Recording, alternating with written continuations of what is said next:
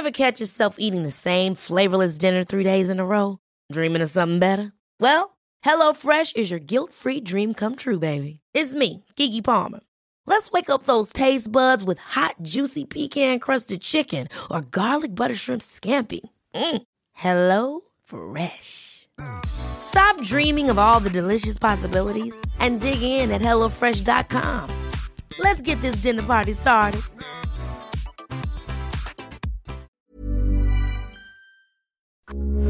Heraldo Radio, con la H que sí suena y ahora también se escucha.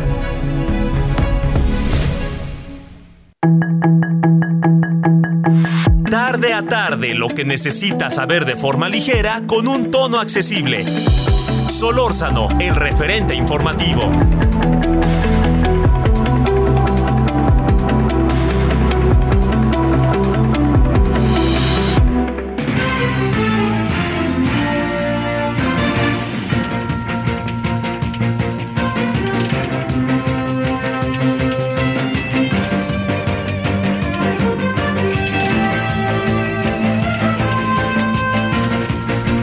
Como todos los días, gracias que nos acompaña, 17 ahora con 1 en la hora del centro, estamos en Heraldo Radio 98.5 de FM, le agradezco profundamente que esté con nosotros, le agradezco que nos acompañe, en nombre de todas y todos quienes hacen posible la emisión, su servidor Javier Solórzano.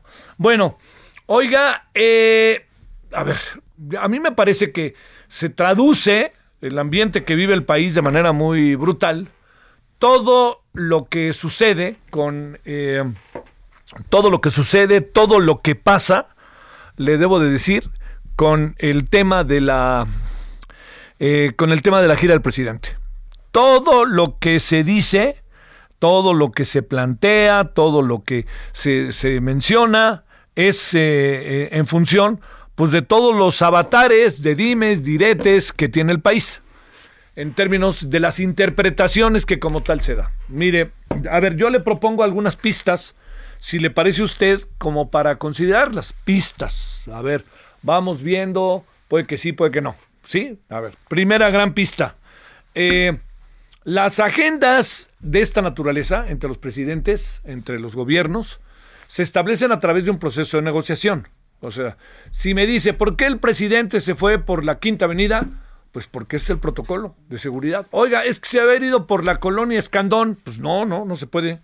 No se puede. Así es. Bueno, hay una parte. Nosotros, incluso como país sede, les decimos por dónde. Entonces, si viene Biden, ahora que viene Biden y Trudeau a final de año, así se determina. Vengan, pásenle, aquí está su casa. A ver, se ponen de acuerdo los equipos de seguridad. Esto va por aquí, esto va por acá, esto va por acá. Es primer gran asunto. Eso es el tránsito. La agenda la conforman las, los intereses de cada país. Si el presidente mexicano dice, organícense, organícenme, ármenme una reunión con intelectuales, académicos, sindicatos, etcétera, se busca la manera de organizarla con congresistas. Pero si el presidente no quiere o se lo sugieren y el presidente dice que no, no, o si el otro gobierno dice, oigan, no nos conviene o no, no nos parece, todo eso junto. Si no se hizo, a mí me parece que, la verdad, la verdad, se lo digo, creo que fue un error. Yo creo que hubiera sido buenísimo tener una reunión con diferentes sectores de los Estados Unidos. Yo creo que hubiera sido muy importante. El, presidente no, no, no quiere, ¿no? De repente me da la impresión de que el presidente se quiere mantener en su status quo, ¿no? O en su, en su espacio de movilidad. No le gusta salir de ahí. Bueno. Tercero, ¿se llegó a acuerdos importantes o no? Mire, lo único que nos va a decir si se llegó a acuerdos importantes o no es el tiempo. A ver, voy a tratar de explicar por qué el tiempo. Es que desde mañana va a haber 600 mil visas. ¿Qué qué? A ver, ¿dónde están? Entonces, pues hay que esperar, hay que esperar. Porque bueno, ok, ahí están las visas.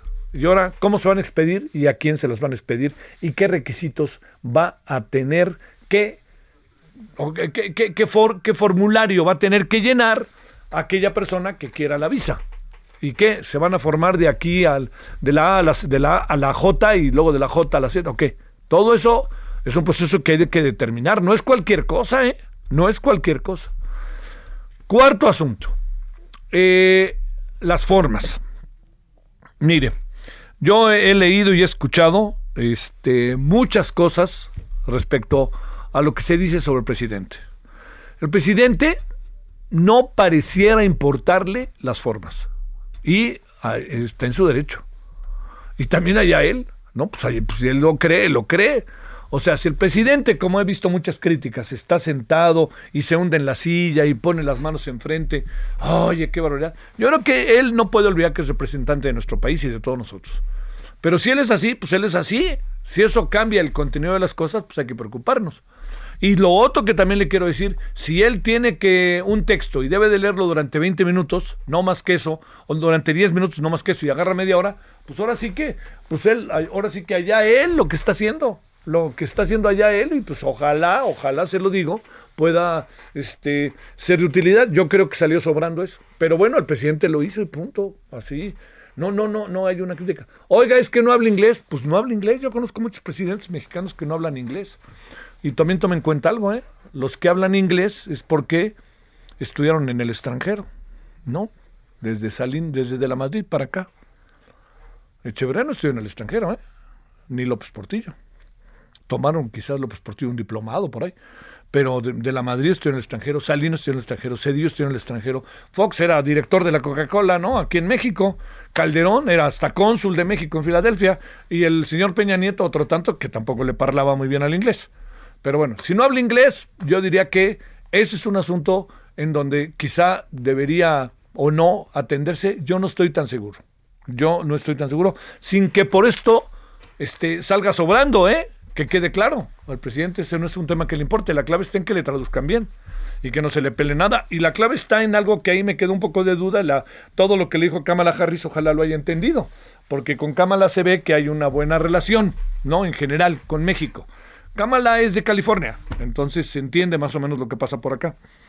Y finalmente le diría, hay acuerdos que sí es importante atender. Uno, todo lo que tiene que ver con la cooperación en productos agropecuarios, que eso es muy importante para México. Cuando en, ese momento le dijo el señor Joe Biden al presidente López Obrador, este, cuando dijo el presidente López Obrador, es que desde cuándo es el mercado del mundo el este China y el presidente Biden le dijo, ah, no es el mercado del mundo, el mercado del mundo somos nosotros, así de así de fácil.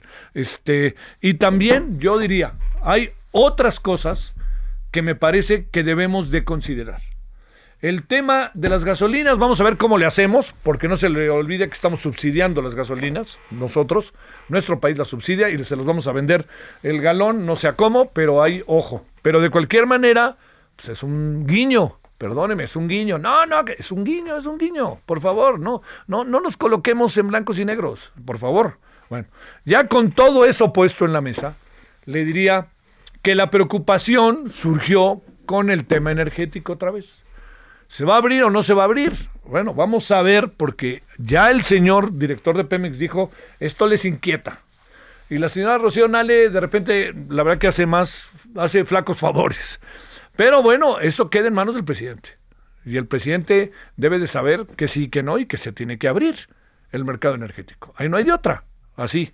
Y no debemos de cerrarlo, ya sabe, como este, así con 20 este, candados, ¿no? Bueno, yo le diría que en suma, ¿Es buena o no es buena la visita al presidente? Es buena, es buena, por favor. Y además el presidente de cualquier manera lanzó lo que él pensaba que era importante. Ahora, estas visitas ayudan, ayudan mucho, pero ayudan cuando hay empatía también entre los mandatarios. Y hay una empatía relativa, no la hay, ¿eh? no nos hagamos, entre Biden y López Obrador. Eso luego ayuda, porque las cosas salen más rápidas, se caen muy bien y se ponen a platicar y hacen todo lo que uno puede imaginarse. Entonces, todo esto dicho, eh, si hacemos un balance, la pregunta al final que tenemos que hacernos es, ¿qué quería López Obrador de la visita? Y la pregunta es esa, y la respuesta es, ¿consiguió lo que quería o no? Y yo le diría que tengo la impresión de que, no se vayan a enojar conmigo, que en términos generales sí. Así. A mí no me gustó el rollo que se aventó el señor ahí con Biden, me parece que era evitable, pudo haber aprovechado para otras cosas, me parece contar este, la historia de los Estados Unidos o el New Deal, cuando ellos se lo saben de memoria y estamos en otras cosas, pero, esa es su decisión. Es su decisión. Por algo es presidente. O sea, hay 30 millones que votamos por él. Y todavía esto termina hasta octubre, hasta el, hasta el último, el, primero de octubre de, de dos años. Mientras él es, él es y tenemos derecho a debatir y a estar de acuerdo, no estar de acuerdo, etcétera. Yo insistiría que el balance yo lo, lo, colocaría eh, como favorable, no, no totalmente positivo, por favor, y también colocaría otra variable, que me parece que es muy importante colocarla ahí en el mero centro. Es una visita favorable porque es un paso dentro de muchos pasos. Y el otro paso que viene, vamos a ver cómo nos va primero, con el seguimiento que tenemos que hacer de todo esto, y segundo, con lo que pase en el TEMEC, en la reunión de noviembre, con Justin Trudeau y el señor este, eh, Joe Biden, y por supuesto aquí en México, encabezado por López Obrador. Así que yo les diría, más allá de filias y fobias, hagamos un alto en el camino y veamos qué sí y qué no de la visita. Y sobre todo entendamos algo. Lo importante de la visita es el tiempo. Si quieren ustedes ver firmas espectaculares o quieren denostar la visita, no es todavía el momento. Espérense tantito, ¿no? Vamos a esperarnos todos tantito y veamos. Yo empezaría por las visas y empezaría porque el gobierno mexicano va a invertir, espero que no como con Trump, y seguiría también con que el gobierno de Biden tienen ahí una ley y esa ley sistemáticamente impulsa el apoyo a la frontera, ¿eh? que no se nos olvide. Entonces, ¿se van a poner con su cuerno o no? Pues ese es el asunto.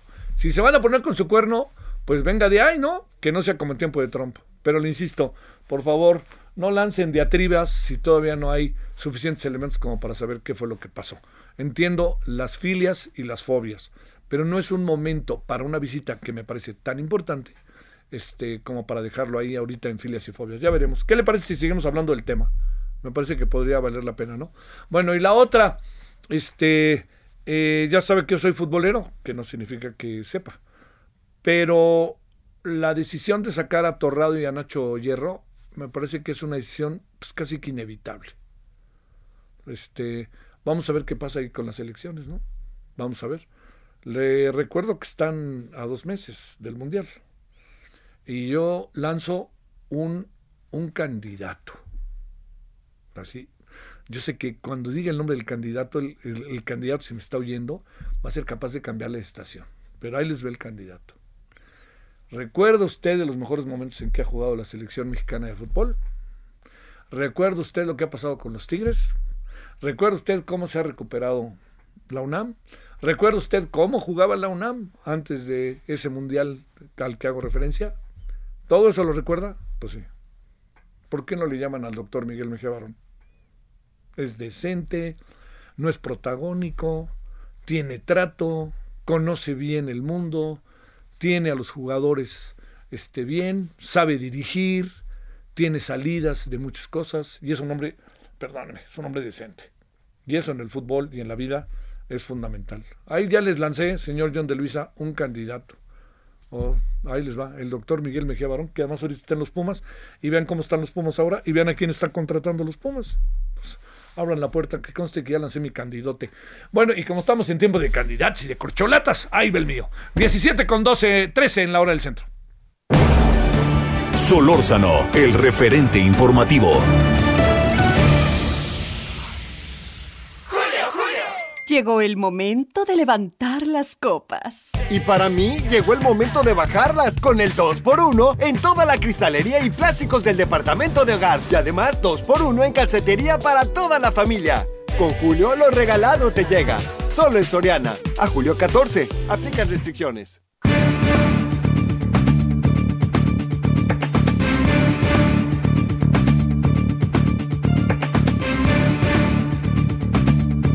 La, muy querida Natasha Uren. Saludos, Natasha. Dice, este, a ver, vamos al fondo, no que no se abría el mercado energético y no decían Ale que con las renovables nos robaban el sol. Pues sí, mi querida Natasha. Tienes toda la razón. Ahí está otra vertiente más de lo que pasó ayer. Bueno, le agradezco que siga con nosotros Jesús Gallegos Olvera, profesora internacionalista por la Universidad Nacional Autónoma de México. Bueno, ya hicimos unas reflexiones, Jesús, gracias que estás con nosotros, sobre el inicio, sobre lo que pasó, entornos, etcétera. Pero bueno, tú dinos qué, qué, qué, qué ves de esta visita del presidente mexicano allá a Washington con todas las filias y fobias que suelen acompañarnos en este país. Javier, ¿qué tal? Buenas tardes a ti y a todo el auditorio. Pues vemos una relación que es estratégica para ambos países, interdependiente y con las asimetrías que nos han caracterizado. Vemos una relación en la cual el encuentro de ayer permite identificar un saldo favorable para los dos eh, mandatarios. Y me refiero favorable en tanto que el presidente Biden está buscando a través de esta relación con México los controles migratorios que le permitan cumplir con algunas de sus promesas de campaña en un año electoral difícil y que ha mostrado una desaprobación importante para su gestión. Y del lado mexicano, pues vemos un presidente López Obrador que se presenta con un discurso eh, abierto, propositivo. Desde luego, ya en los sustantivos pues, habrá que esperar que, que sigue en los próximos meses. Y también nos permite identificar que aquello que se eh, señalaba como una circunstancia negativa luego de la ausencia de México en la Cumbre de las Américas, tendría un costo importante para nuestro país. No es así, así que vemos un encuentro en donde faltan muchas líneas por escribir, en donde lo que se presenta en septiembre y noviembre de este año relacionado con el entendimiento bicentenario y con la integración de América del Norte, incluyendo a Canadá, en un proceso cada vez más complejo, cada vez más retador, nos lleve precisamente a buscar un saldo positivo para el país. Bueno, oye, este, a ver, mucho se ha hablado, incluso aquí recibo varios tweets este, bastante críticos, por lo que yo digo que pues el presidente asume sus formas y como tal pues está en su derecho, que era una visita más bien de carácter de trabajo, no, no en términos así de oficial, de con toda la parafernalia que esto indica, que el presidente este eh, seguramente tenía objetivos y te pregunto los objetivos que tarea tú crees que los consiguió, porque eso fue lo que nos dijo acá, voy a ir y les voy a decir tal, tal, tal, pues fue se los dijo, no quiere decir que uno esté de acuerdo, ¿no? Sí, definitivamente coincido en que pueden hacerse las críticas a las formas, pueden hacerse críticas al momento, inclusive por lo que significó eh, la ausencia del presidente Biden por la tarde en algunas de las actividades que llevó a cabo el presidente López Obrador, por lo corto que implicó en un primer momento este ejercicio de diálogo entre ambos mandatarios y que la prensa estadounidense de hecho no dio un seguimiento importante, eh, inclusive la Casa Blanca cuando uno revisa los comunicados que ayer y hoy ha expuesto en su sitio web, lo que nos eh, exhibe precisamente es una revisión de las actividades que el presidente Biden ha llevado a cabo en Israel, lo que ha hecho en materia de vinculación con la Suprema Corte de Justicia y con otros temas. En ese sentido, lo que me parece importante que se recupere para el auditorio es que nos encontramos con un, eh, una agenda que lleva a cabo el presidente mexicano, acorde, por supuesto, con su personalidad, acorde en un momento determinado con lo que la propia gestión de la Secretaría de Relaciones Exteriores ha establecido, y que en este sentido eh, podríamos permitirnos ser pacientes. Eh, sé que para muchos esta paciencia es insuficiente ante la violencia, ante las dificultades económicas. Sin embargo, como se sabe, esta relación es compleja, es especial y, y es amistosa. Al menos así se ha mostrado en esta fase del encuentro que se da entre el presidente Biden y el presidente López Obrador. Y debemos enfatizar esta condición especial, porque desde Estados Unidos, de no ser así, no se le darían estos reflectores y no se le darían, por supuesto, estas condiciones para que el presidente mexicano hiciera las declaraciones que presentó en la oficina oval. Ajá. Este, ¿Qué acabará ahí pasando, sobre todo tomando en cuenta que lo que sucedió este, ayer pues no tiene otro no tiene otra forma de medición que no sea el paso del tiempo, ¿no? Sí, el paso del tiempo y aquí también hay que mencionar, eh, añadía yo, una continuidad de los altibajos, los vaivenes, las condiciones que nos muestra eh, la revisión de esta relación bilateral entre México y Estados Unidos, se da también con acciones que en lo sustantivo pues requieren eh, eh establecerse con otras estructuras. Me refiero, por supuesto, extendidas al Congreso, extendidas a las secretarías de Estado, en donde los grupos de trabajo pues tendrán que darnos los resultados que estamos esperando. En ese sentido, pues hay que pensar que desde Estados Unidos eh, la figura de Biden es uno de los eh, elementos importantes de su sistema político, pero que hay otras figuras con las cuales se tiene que dialogar, con las cuales se tiene que interactuar y que en este ejercicio también se integra el sector privado. De ahí la importancia de establecer la continuidad, de dar el seguimiento desde luego, tiene que hacerse con una condición estratégica y tiene que darse de manera sólida, paso a paso. Paso a paso tiene que ser.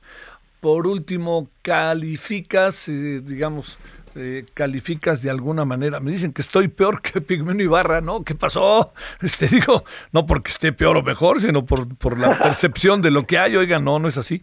No, este, eh, el, a ver, el tema de, eh, de lo que tiene que ver este Jesús en esta parte final de la conversación sobre lo que puede dejar la reunión. O sea, sí puede dejar algo, porque acuérdate que nos llenamos de promesas con Trump, ¿no?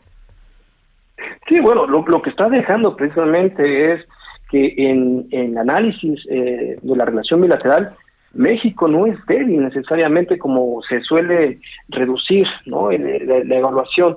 Eh, está encontrando, por supuesto, una serie de compromisos, pero hay que entenderlo y esto es importante que lo mantengamos presente. Es una relación asimétrica, en donde las condiciones de poder de ambos países, de las economías, por supuesto, nos lleva también a resultados asimétricos. Entonces, habrá que esperar precisamente que esas asimetrías den un complemento y que en materia migratoria, por ejemplo, pues nos permitan disminuir la presión que esto ha implicado para nuestro país con las condiciones de las oleadas, las caravanas migratorias desde, desde Centroamérica, pero también añadir, para México la migración es un factor que ha beneficiado en esta condición económica inflacionaria a nivel mundial con las remesas que han tenido topes históricos en los últimos meses. Así que tampoco hay que dejar de lado todos estos aspectos. Claro, claro. Oye, este, eh, en Estados Unidos no los toman muy en cuenta, ¿verdad? Trátese de quien se trate en este tipo de visitas, ¿verdad? Difícilmente. El registro que yo tengo y que les podría compartir es que en el caso del presidente Salinas de Gortari, eh, por la relación que hubo con algunos diarios estadounidenses, por lo que se implicó en el momento del Telecam frente a lo que sucedía en otras partes del planeta, fue un mayor seguimiento. En otro momento con el presidente Fox se hizo, pero de manera muy eh, particular en materia de seguridad, con la administración del presidente Bush, eh, algunos acuerdos, pero de ahí para acá eh, podríamos decir que así se trata, es decir, las relaciones bilaterales pasan a las páginas no centrales, quizá últimas de los diarios, y también en las notas finales de algunos noticieros en, Estados Unidos. Sí, sí, y eso sí entra, ¿no? Que ese es el asunto. Oye, eh, el, un tema ahí medio controvertido es les vamos a vender nuestra gasolina subsidiada a los en la frontera sur de los Estados Unidos, los que quieran pasar para acá. Eh, entiendo que puede ser un dejo y puede ser un guiño, pero en el fondo pues es nuestra gasolina subsidiada, ¿no? Es subsidiada, pero lo hacemos eh, sistemáticamente. Quienes hemos tenido la oportunidad de estar en la frontera vemos con frecuencia cómo eh, vienen, cruzan con cierta facilidad eh, la garita mexicana, cargan y regresan, pero no son todos, porque además las distancias en algunas eh, ciudades es eh, significativa y pues lo mismo importa comprar la gasolina en Estados Unidos que del lado mexicano, realmente el ahorro es mínimo, donde sí es precisamente para las grandes industrias que están asentadas en la frontera y que requieren insumos energéticos significativos. Así que eh, esto es un guiño, pero es un guiño que pues se hace de manera sistemática a lo largo de toda la frontera entre México y Estados Unidos. A ver, regresaría para concluir, si no te importa, Manuel. El presidente mexicano utilizó la palabra rojo, no entendí qué quiso decir, y el presidente Biden utilizó la palabra paciencia, tampoco entendí qué quiso decir. ¿Tú qué entiendes sobre esto o por dónde deberíamos de ver el asunto para cerrar? Bueno, yo lo entiendo y lo veo de esta manera, Javier, es evitar los otros calificativos que han sido utilizados para dar cuenta de esta relación bilateral. Sumiso del lado mexicano, eh, pragmático del lado estadounidense. Entonces, ante el pragmatismo estadounidense está esta paciencia, ante la sumisión que en otro momento ha calificado el actuar de México está este arrojo. Así que vamos buscando nuevos calificativos para una relación que sigue siendo estratégica para ambos países, en donde la interdependencia y la asimetría son una constante. Te mando un gran saludo, Manuel Gallego Solvera, profesor e internacionalista de la Universidad Nacional Autónoma de México. Gracias, Jesús. Excelente tarde, Javier, para ti el auditorio. Gracias por tu participación. Pues mire, eh, sumemos, sumemos opiniones, que yo creo que de esto se trata. Este, dice el señor Álvarez de LA, todo es peor que Pigmeno y Marra en verdad. Siempre se deben contar las formas, el respeto a la investidura, que no cuida mucho eso. Según él, aunque la reunión haya sido por cualquier tema, yo en eso lo acabo de decir. Así se lo dije señor Tony y lo dije y dije, eh, ser el sereno es lo que él quiere, pero esto no puede olvidar que nos representa a todos nosotros. Eh, Benjamín Cadena, lo acabas de decir, en Estados Unidos ni nos pelan, pues híjole Benjamín, algo hay de eso, mano. ¿Para qué te digo mentiras? lo he podido ver Este, ¿cómo, que, ¿Cómo que allá él no fue allá en plan personal, fue como representante de Torp? Sí, lo mismo decimos, gracias señor Álvarez, espero que va entendiendo con más, o soy yo más claro para que usted tenga más claridad respecto a lo que, a lo que yo pienso de lo que, de lo que está sucediendo, de lo que fue esta visita. Bueno, oiga, pues este, si le parece, a ver, vamos a la pausa. ¿Sabe qué vamos a hacer después de la pausa? Vamos a abordar el tema de farmacéuticas acosan para forzar compra de vacunas contra COVID-19. ¿Quién lo dijo? Pues López Gatel. El referente informativo regresa luego de una pausa.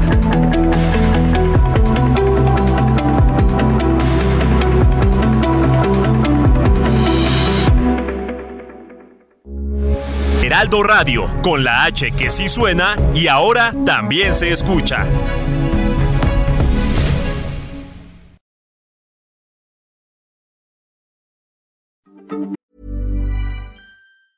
Hey, it's Ryan Reynolds, and I'm here with Keith, co star of my upcoming film, If, only in theaters, May 17th. Do you want to tell people the big news?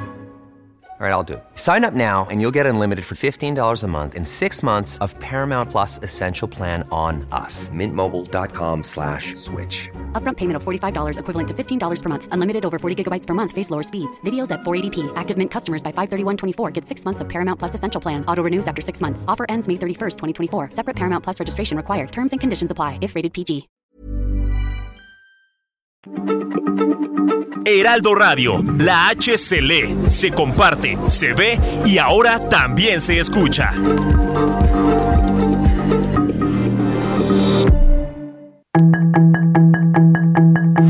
Estamos de regreso con el referente informativo.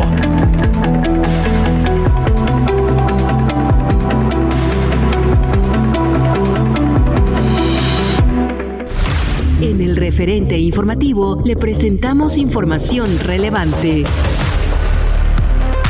La jefa de gobierno de la Ciudad de México, Claudia Sheinbaum, aseguró que la única forma de afrontar el tema de la carencia de agua derivado del cambio climático o del incremento de las zonas urbanas en todo el país es ponerse de acuerdo entre los gobiernos, pero es aún más importante colaborar y escuchar a la gente, a los agricultores y a la ciudadanía. En el marco de la firma del convenio Recuperación de Caudales en el canal El Bosque Colorines, en Michoacán, la mandataria capitalina aseveró que se trata de un evento histórico. Sheinbaum Pardo dijo que se ha trabajado con el gobierno del Estado de México desde que llegó al gobierno capitalino de manera conjunta. Empresarios de Estados Unidos pactan con el presidente López Obrador inversiones de 40 mil millones de dólares en México. Choca Congreso por la reunión de López Obrador con Biden. Balacera en Mazamitla, Jalisco, terminó con tres personas muertas. Asesinan a balazos a dos mujeres y dejan a una grave en Zamora, Michoacán. COVID-19 se dispara en Guerrero. Reportan 552 contagios en las últimas 24 horas. México se posiciona en el top 10 de países con más contagios recientes de COVID-19. Preocupa Nuevo León desgaste de presa El Cuchillo, fuente principal de abastecimiento. Felinos del refugio Black Jaguar White Tiger son tratados en el zoológico de Chapultepec. Presidente de Sri Lanka huye a Maldivas en busca de refugio, esto luego de renunciar a la presidencia de su país.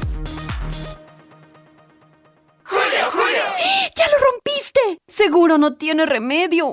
Pues para remedios, medicamentos y más, llega el 4x3 en todo el departamento de farmacia. Y además, 3x2 en todos los detergentes líquidos. Con Julio, lo regalado te llega. Solo en Soriana. A julio 14. Aplica restricciones.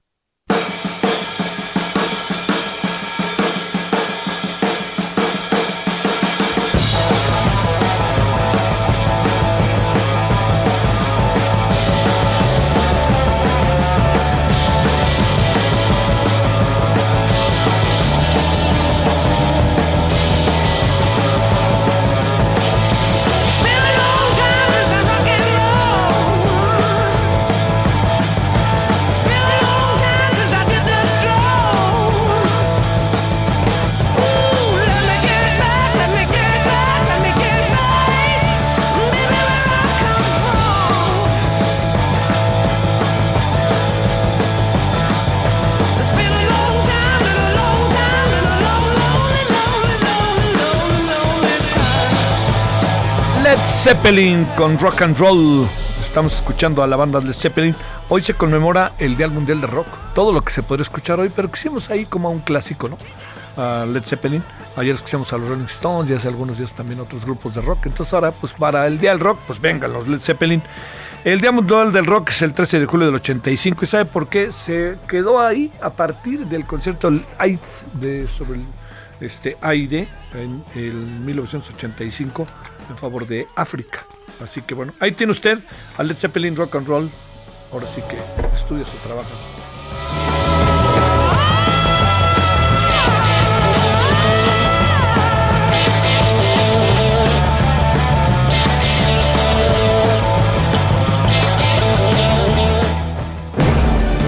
Solórzano, el referente informativo.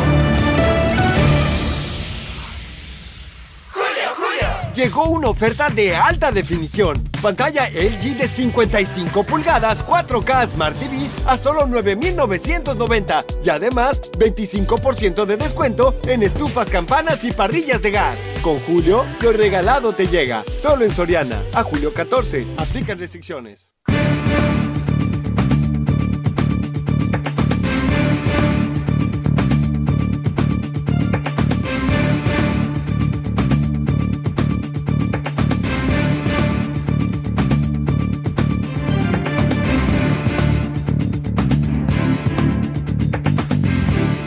Estamos a las 17.34 en el centro. Más comentarios sobre la visita del presidente.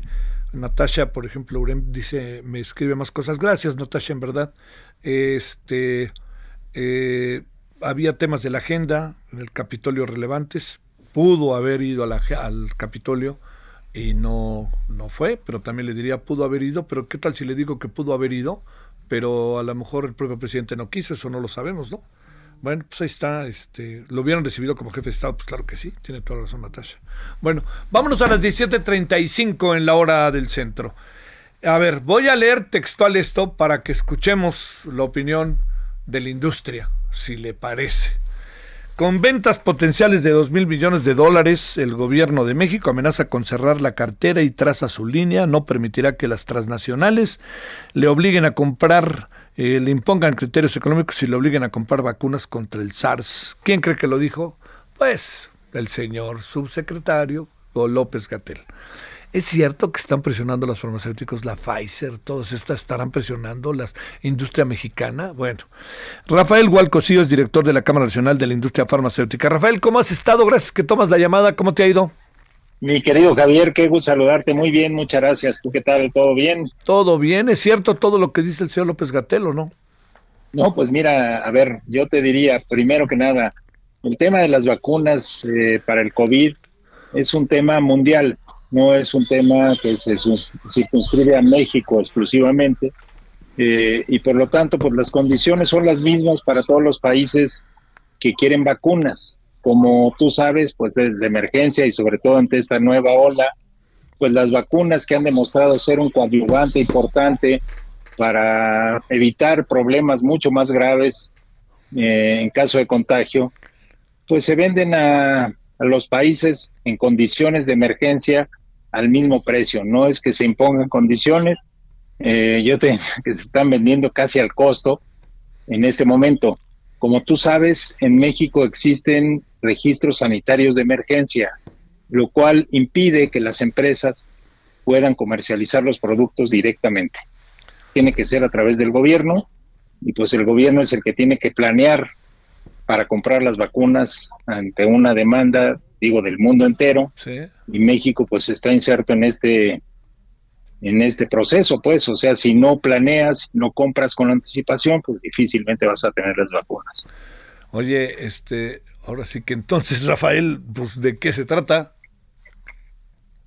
Pues yo te diría, o sea, se requiere planeación, o sea, hemos dicho y lo hemos comentado en, en muchas ocasiones contigo, la industria farmacéutica en todos los medicamentos requiere planeación, requiere tres, cuatro meses para poder tener los productos a tiempo. En el caso de vacunas es mucho más eh, importante que este, esta situación porque no se pueden fabricar vacunas este, ad libitum a ver si, si alguien las compra. O sea, están dirigidas a quien pide que se fabriquen para ese país. Te digo, las plantas en este momento todavía por la situación en la que estamos viendo en el mundo, donde hay pandemia, donde hay una quinta ola, pues se requieren vacunas. Y entonces están saturadas las fabricaciones. Si no se planea con tiempo, pues difícilmente se van a obtener las vacunas. Sí. Oye, este, a ver, pero lo que pasa es que, digamos, la afirmación es, eh, amenazan con cerrar la cartera y trazar su línea. Pregunto, este, ¿qué es lo que ustedes están eh, presumiblemente haciendo? ¿Ustedes han podido hablar con las autoridades de esta, en esta materia como para ponerse de acuerdo, para decir, oigan, estamos en este problema, o, digamos, o estamos aquí ante una eh, intencional bola de humo para armar gran relajo respecto al tema y veto a saber cuál es el siguiente paso. ¿Qué alcanzan a apreciar la industria, Rafael? Mira, las negociaciones se llevan directamente no con la Cámara, sino con las empresas directamente que fabrican estas vacunas. Estas, estas negociaciones se llevan a cabo directamente del gobierno con las empresas. Nuevamente te digo, solicitando las vacunas con anticipación para poder comprarlas eh, en su momento. Los precios son iguales para México que para Rusia, que para Francia, que para Estados Unidos, que para el que sea, pues, o sea, a final de cuentas es un, es un mercado internacional donde los precios de las vacunas, te lo digo, en estos momentos son para recuperar los costos de fabricación, ni siquiera los de inversión para el descubrimiento de las mismas. Tú sabes que son vacunas patentadas, pues se están fabricando casi, casi, pues para, digamos, para sobrellevar esta crisis todavía no se les permite vender directamente, no hay posibilidades de vender directamente, son ventas a gobiernos directamente. Oye, eh, este, a ver, Leo, eh, que hay un cabildeo por parte de la industria farmacéutica para tratar de convencerles de la necesidad de comprar millones de vacunas. Eso es, eh, es, estamos dándole vuelta a lo mismo, ¿verdad? Estamos dándole vuelta a lo mismo, estamos hablando de que pues hay una emergencia en el mundo, donde hay una quinta ola, donde se requieren vacunas. Yo te diría, a ver, y esta es mi opinión muy personal, no de la industria farmacéutica de Rafael Gual, donde pues vamos a convivir con el COVID como convivimos con la influenza, o sea, pues se van a tener que vacunar las personas para evitar esta enfermedad. Probablemente, y yo no lo dudo, que en un futuro haya vacunas que cubran tanto la influenza como el COVID. Pero en estos momentos, pues se requieren vacunas del COVID. Simplemente no es que la industria ponga condiciones, te digo, las condiciones son las mismas para México que para Francia, que para España, que para Estados Unidos, para Rusia, que para Argentina o para Bolivia. Son las mismas condiciones, no es que estén imponiendo condiciones eh, preferenciales o no para un país u otro. Oye, a ver, este, ahí está, está satisfecho el mercado de las medicinas eh, vacunas, todo eso en nuestro país, porque de repente empiezan a suceder algunas cosas como que no se encuentran ciertas medicinas o están en precios un poquito altos. Mira, yo te podría decir, a ver, la industria farmacéutica, como lo hemos dicho en México, este, es la industria más importante en Latinoamérica. O sea, tenemos una planta industrial en México capaz de abastecer el mercado nacional. Eventualmente hay algunos problemas, pues tú lo conoces, o sea, no es también privativo de México, de abasto de insumos por las condiciones logísticas que existen en el mercado, o sea, hay una crisis de, de contenedores en el mundo, este te cuesta el triple de lo que te costaba antes, este, en fin, eso eso sucede para todos los productos, no nada más para los productos farmacéuticos. En la medida en que tú tienes una mejor planeación, pues puedes tener obviamente mejores condiciones para adquirir esas materias primas necesarias. Eh, desafortunadamente, ahí sí, en, materia de, principios activos, México es altamente dependiente del exterior. Pero si no se tiene esta planeación, pues difícilmente puedes tener esas mejores condiciones. Y lo que estamos viendo en las adquisiciones de gobierno, pues es una falta de planeación, una falta de coordinación, una serie de problemas logísticos con los operadores que están llevando a cabo esta función y que pues desafortunadamente esto ha provocado efectivamente en el gobierno un desabasto importante, en el mercado privado son desabastos puntuales ocasionados por una eh, sobredemanda precisamente provocada por una falta de, abasto en el sector público y hay gente que migra al sector privado. Pero son desabastos puntuales. A final de cuentas, eh, pues las demandas se ajustan y si hay planeación, pues se pueden cubrir. Oye, eh, pero digamos, vuelvo al, al asunto, Rafael. ¿No hay una comunicación regular, sistemática con un personaje incluso tan que tanta polémica genera, pero que tantas declaraciones hace y que por lo mismo tendría que escuchar a los otros, como es este el señor López Gatel? Mira, yo te diría, a ver, la comunicación que existe con el subsecretario es directamente de las empresas. En este caso estamos hablando particularmente de las vacunas. Son muy pocos productores que son los que tienen que, que negociar con el gobierno qué cantidad de vacunas se requieren y los precios, te digo, no es que sean para México, son para el mundo entero. Este, pues eso es lo que cuestan las vacunas, te digo, y en este caso casi casi se está haciendo pues nada más eh, el costo de, recuperación para la fabricación de las mismas, no se está incluyendo muchos de los costos que en las que han incurrido las empresas. Híjole, híjole. ¿Tiene salida esto o así nos vamos a aguantar un buen rato hasta que acabe el sexenio? No, yo te diría, a ver, hay muchas instancias de gobierno con las cuales se tiene comunicación, estamos hablando de, de muchos actores eventualmente pues estamos tratando de buscar las mejores soluciones para tener un abasto eficiente y oportuno. Estoy hablando de muchos otros productos, no nada más de vacunas. Sí, claro. En el caso de vacunas, por el producto de que se trata, por el digamos por por la especialización de este de este medicamento que debe ser exclusivamente para tratar de paliar el, el COVID. Es una negociación de las empresas directamente a nivel mundial, yo te diría, con el gobierno. Y eso es un asunto a resolver ahora. Este, la culpa, pues, este, o, si no quieres la culpa, la responsabilidad pasa por qué? Por este Johnson y Johnson, por Pfizer, por el Instituto Gamaleya de Rusia, Sinovac, Cancino de China, pues por ahí pasa la bronca. Mira, yo te diría, es, es muy importante lo que dices, o sea, son muchos proveedores y no es que todos se pongan de acuerdo, o sea, a final de cuentas, cada uno tiene que negociar con el gobierno porque México está compitiendo con otros países para obtener la vacuna. O sea, no, no es que México sea el único y no es que a México le impongan condiciones diferentes a las que tienen otros países.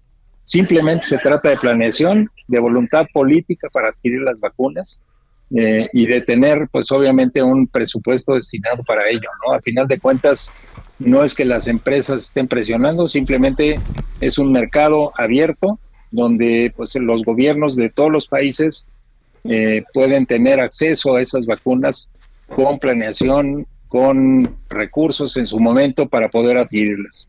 Bueno.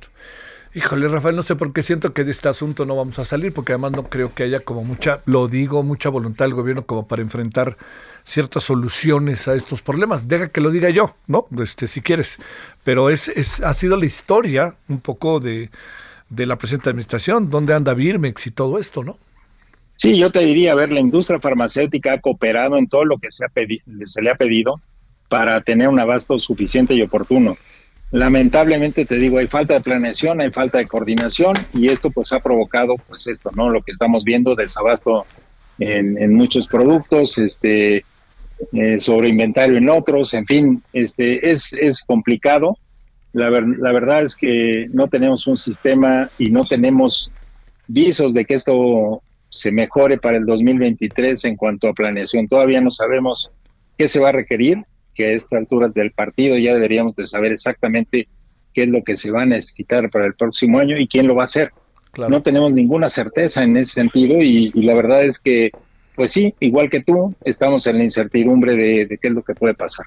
Te mando un saludo. Y mi agradecimiento, como siempre, Rafael, que estés con nosotros. Rafael Hualcosillo, director de la Cámara Nacional de la Industria Farmacéutica, la Canifarma. Gracias, Rafael. Buenas tardes. Al contrario, el agradecido soy yo, Javier. Buenas tardes. Buenas tardes, gracias. 17:48 ahora en la hora del centro. Solórzano, el referente informativo.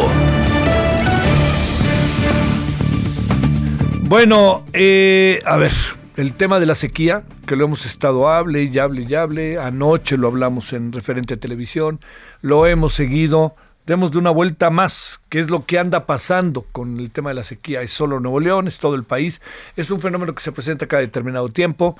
David Darío, rectificó Darío Ibarra Zavala, es docente de la maestría en Economía de la FES Aragón de la UNAM. Darío, muchas gracias, ¿cómo has estado? Buenas tardes. Hola, ¿qué tal? Muy bien, muchísimas gracias. ¿Tú qué tal? ¿Cómo colocamos las cosas? Estamos ante un hecho inédito, el problema es de todo el país, tiene que ver con una cuestión cíclica, Nuevo León es solo Nuevo León, ¿qué tenemos con el tema de la sequía? Eh? Se trata de un problema preferentemente en el norte del país y no es un problema que se haya dado de la noche a la mañana. Eh, este proceso de sequía por el que estamos pasando eh, debemos decir que es multicausal. Eh, las causas internas de, que están dentro del contexto de cada país, eh, a su vez tiene diferentes, diferentes ramas, podremos decirlo así. uno es la sobreexplotación de, los, de las fuentes de agua, tanto superficiales como subterráneas, primeramente el exceso de concesiones que ha otorgado la Conagua, que a nivel nacional es aproximadamente el doble de lo que se debería de eh, poder concesionar de manera sustentable. Eh, la sustentabilidad consiste en que la cantidad de agua que se concesiona es aproximadamente igual a la cantidad de agua que naturalmente se genera a través de lluvias preferentemente. Entonces tenemos un exceso de concesiones, tenemos sobreexplotación, por otra parte una eh, mala cobranza del agua, en muchas zonas eh, se cobra en el mejor de los casos el 50% de aquello de, líquido vital que llega hasta las, de los diferentes consumidores, tanto hogares como empresas. Em, eh, por otra parte, en adición al tema de la de la cobranza, eh, tenemos un problema de contaminación y de, eh, podríamos decir que es una mala gestión del agua tratada. Es decir, una vez que tenemos un agua que hemos utilizado, que se convierte en aguas grises o en aguas negras, esta agua debería tratarse. Sin embargo, no se trata de manera adecuada. Consecuentemente, lo que provoca es que los mantos freáticos superficiales y subterráneos nuevamente, que de por sí están degradados, se contaminen con esta agua que no ha sido adecuadamente tratada. Tenemos entonces algunos problemas internos. Y el problema interno, el más grave, probablemente el peor enemigo que estamos enfrentando en este momento como especie, es el cambio climático, que está provocando que en algunos lugares del mundo las sequías sean más severas y en otros lugares las lluvias también sean más dramáticas. Es decir, estamos ante situaciones extremas. Este es el panorama que estamos viviendo. Ay, ay, ay. A ver, este, ¿Qué es lo que pasa en el norte del país? Eh, eh, digamos, hay, hay, una variable ahí que me parece cada vez este, más importante a la que has hecho referencia en otra ocasión que hemos conversado, Darío, que tiene que ver con el consumo. Hay, hay un ex consumo excesivo, hay empresas que materialmente roban el agua, hay por parte de estas empresas. Yo me acuerdo que cuando yo era chico, hace muchos, muchos años, yo bebía agua de la llave, como decíamos, y ahora parece que siempre la tienes que acabar comprando de este envasada o embotellada o como fuera, en PET. Eh, a ver, de todo esto, ¿qué, ¿qué podemos decir respecto a la parte de los ciudadanos? Bueno, a los ciudadanos nos toca definitivamente mucho por hacer. Eh, yo pensaría que por lo menos desde el centro del país y hacia el sur, que es donde eh, en el país tenemos más agua, a diferencia del norte, que, suele ser más seco, eh, solemos tener un consumo eh, poco racional del agua. Es decir, lo que hacemos al momento de consumir es que la gastamos irracionalmente. esto obedece también en parte a que realmente no estamos pagando el precio que deberemos pagar por el agua. y esto puede generar muchas controversias porque durante mucho tiempo, algunos años ya se ha mencionado el tema del derecho humano al agua. Es decir, que cualquier persona debería tener acceso a una determinada cantidad de litros de agua por día. El derecho humano como tal está bien, eso es razonable. La pregunta es de dónde lo vamos a sacar. Por otra parte, si bien es cierto que tenemos derecho al agua, el que llegue a nuestras casas no es gratuito. Es necesario pagar por la extracción y por el traslado del vital líquido, además de también eh, em, tratarla para que sea potable. Eh, comentas acertadamente que hace algunos años se podía beber, beber agua directamente de la llave o del grifo y contemporáneamente, contemporáneamente no, por una razón importante. Eh, la cantidad de agua que estamos extrayendo en este momento viene de más abajo, de, eh, de mayor profundidad. Eh, el ejemplo que me gusta poner a mis estudiantes en clase, todo el mundo hemos visto una jarra transparente de agua de limón. hasta abajo de la jarra se sedimentan partículas y eso mismo pasa con los acuíferos. Conforme estamos extrayendo más abajo, más y más profundo, estamos extrayendo simultáneamente un agua que tiene una mayor cantidad de minerales disueltos y es más difícil de limpiar. Entonces, con el paso del tiempo, lo que está ocurriendo es que estamos extrayendo agua, se le llama agua fósil, eh, un agua que es más contaminante y por lo tanto en este momento ya no es conveniente hacer lo que yo también hice en su momento, lo que hacíamos hace 30 o 40 años. Es parte del problema. Eh, respecto de las empresas, eh, eso es algo bastante complicado porque el, el gobierno federal a través de Conagua ha otorgado las concesiones. Una vez que se otorgan las concesiones, eh, en estricto sentido, la entidad que recibe la concesión, que dicho sea de paso, no solamente son las empresas, si pensamos, por ejemplo, en algunos pueblos alejados de la cabecera municipal, en ocasiones se les da concesiones para que el propio pueblo se encargue de gestionar la extracción de agua. Sí, sí, sí. Pero y bueno, también es una concesión. Es una concesión. Pues bueno, este Darío Ibarra, seguiremos si te parece y te agradezco mucho que hayas estado esta tarde con nosotros. Saludos, buenas tardes. Que estén muy bien. Hasta, luego. Muchas gracias. Bueno, nos vamos. Este, gracias. Dios del agua pero no le entuba. Nos vemos en la noche, 21 horas en hora del centro. Adiós. Hasta aquí Solórzano, el referente informativo.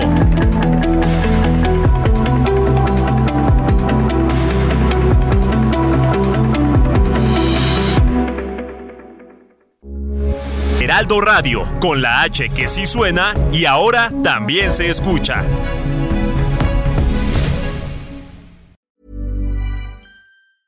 Ever catch yourself eating the same flavorless dinner three days in a row? Dreaming of something better? Well, HelloFresh is your guilt-free dream come true, baby. It's me, Kiki Palmer. Let's wake up those taste buds with hot, juicy pecan-crusted chicken or garlic butter shrimp scampi. Mm. Hello Fresh. Stop dreaming of all the delicious possibilities and dig in at HelloFresh.com. Let's get this dinner party started.